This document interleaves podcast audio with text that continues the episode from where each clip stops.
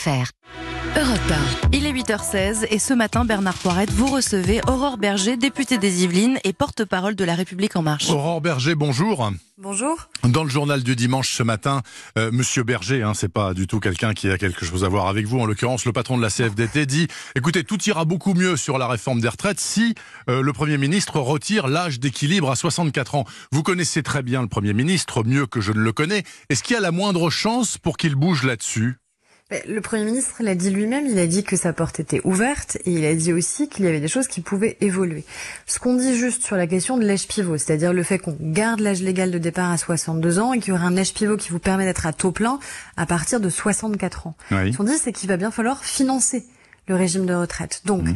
si Laurent Berger ou d'autres considèrent que l'âge pivot n'est pas la bonne solution, alors encore faut-il qu'il nous donne une solution qui serait meilleure, qui serait plus pertinente.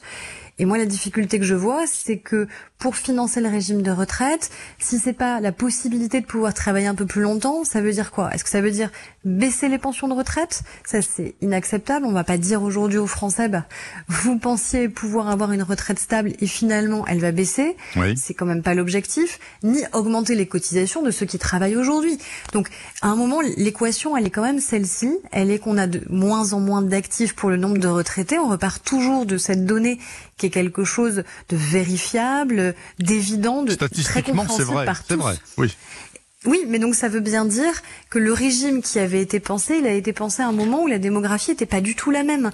Et donc, comment on fait pour garantir encore une fois la pérennité du système? Nous, on propose une solution, il y en a peut-être d'autres, et donc ça, on peut encore évidemment le négocier, mais il faut trouver un système qui permette le financement. Ce qui serait complètement irresponsable, ce serait de dire, bah, vous savez quoi, on fait euh, la grande réforme, c'est-à-dire qu'on assume de dire qu'on garde un régime par répartition et on passe un régime universel, suppression des régimes spéciaux, on passe un régime par points pour que ce soit beaucoup plus juste et lisible. Par contre, on vous dit pas comment on finance.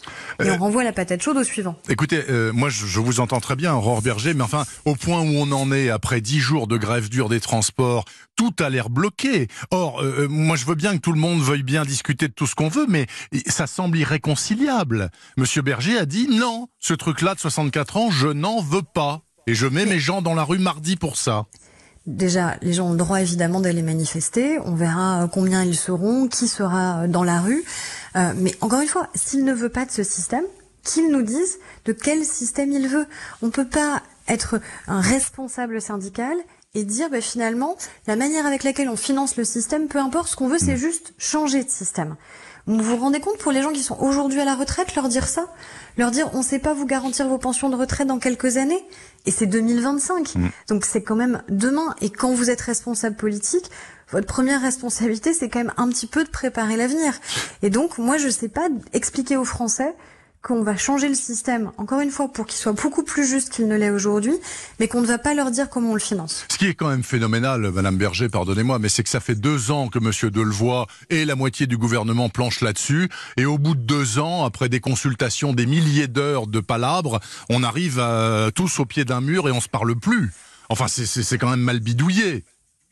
Bah, écoutez, il y a eu aussi, vous l'avez vu, une journée de mobilisation et d'action qui était prévue le 5 décembre, avant même d'ailleurs que le Premier ministre ne dévoile ses propositions. Oui, oui, c'est aussi une méthode un peu particulière où on se met en grève avant même que de savoir quel va être le contour de la réforme. Donc bon, c'est chacun après fait ses mm. modalités d'action comme il le souhaite.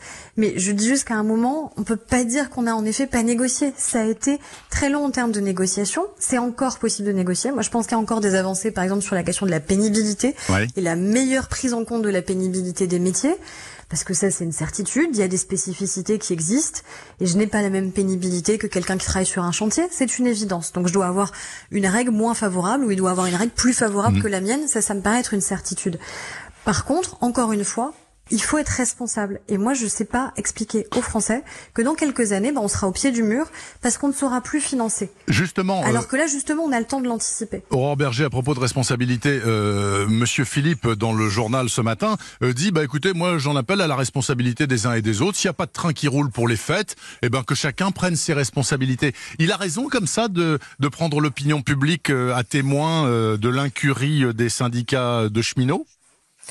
Écoutez, en tout cas, ce qui est une certitude, euh, c'est que les Français veulent mettre fin aux régimes spéciaux de retraite.